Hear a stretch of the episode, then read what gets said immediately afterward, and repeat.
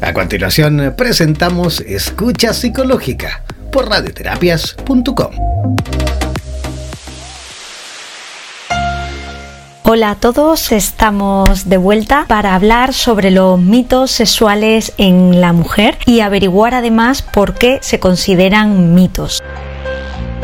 Vámonos directamente a ello. El primer mito sexual femenino, muy frecuente además, es el siguiente. Las mujeres sexualmente normales son multiorgásmicas. Todos hemos escuchado esto multitud de ocasiones en nuestro entorno. Hay que entender por qué esto se considera un mito. Realmente la capacidad multiorgásmica es una posibilidad de algunas mujeres, pero no es una obligación ni es algo tan extendido como a priori podríamos creer, ya que depende de la sensibilidad de cada mujer, el autoconocimiento de su cuerpo, la capacidad capacidad que esa persona tenga para fantasear, de concentrarse también en el estímulo sexual y obviamente también pues en la habilidad de la pareja y en la unión que esas dos personas al final creen, ¿no?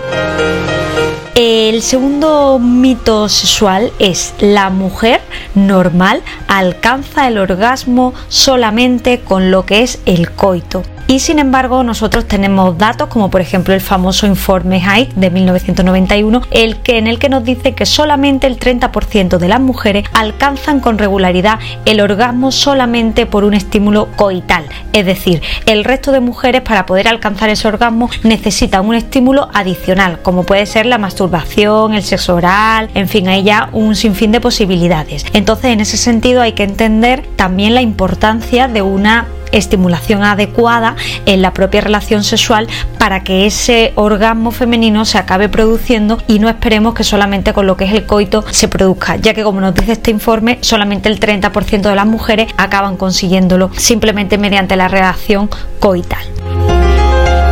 Tenemos un tercer mito que es la mujer tiene menos necesidades eróticas que el varón. También muy conocido ese dicho o ese mito de que el hombre siempre está preparado, siempre tiene ganas, siempre está dispuesto y la mujer pues es un poco la inhibida, la pasiva, la que no le interesa, etcétera, etcétera. Aquí, para entender por qué esto lo vamos a considerar un mito, tenemos que ver que la mujer tiene necesidades como el varón, pero quizás tienen un toque de diferencia que son las que vamos a analizar. En general para la mujer lo que es la relación sexual no pasa tanto por lo o lo genital, sino más quizás por lo afectivo, el tacto, el olfato, el romanticismo, la preparación quizás un poco del ambiente, el sentirse también atractivo para la persona con la que van a tener esa relación sexual y son quizás pues pequeñas peculiaridades que diferencian a los hombres de las mujeres. Sin embargo, las fantasías sexuales del varón y de la mujer también son distintas en muchos aspectos y en este punto juega un rol fundamental la comunicación en pareja. Si en lugar de preguntar al otro lo que le gusta o lo que le apetece, lo suponemos, y pensamos a partir de nuestras propias preferencias, corremos el riesgo y además un riesgo alto pues de equivocarnos. Por último, tener en cuenta otro mito sexual femenino que es la mujer sexualmente es pasiva y el varón activo. En esta época es absurdo pensar en estos términos. La mujer y el varón tienen capacidad para dar y recibir en diferentes momentos y de diferentes maneras y no hay roles pues estereotipados. Lamentablemente muchas parejas siguen pensando así, lo cual limita sus posibilidades de repertorio sexual y de goce conyugal en el sentido más amplio de la sexualidad. Entonces en esta parte fijaros pues la cantidad de, de mitos que tenemos alrededor. Existen muchos más, solo que no nos queremos extender excesivamente. Por esta parte lo dejamos aquí, volveremos con podcast sobre la sexualidad. Como siempre, gracias por estar ahí, gracias por escucharnos, comentar en redes sociales, seguirnos en Instagram, más vida psicología y como siempre, cuídense y quédense en casa.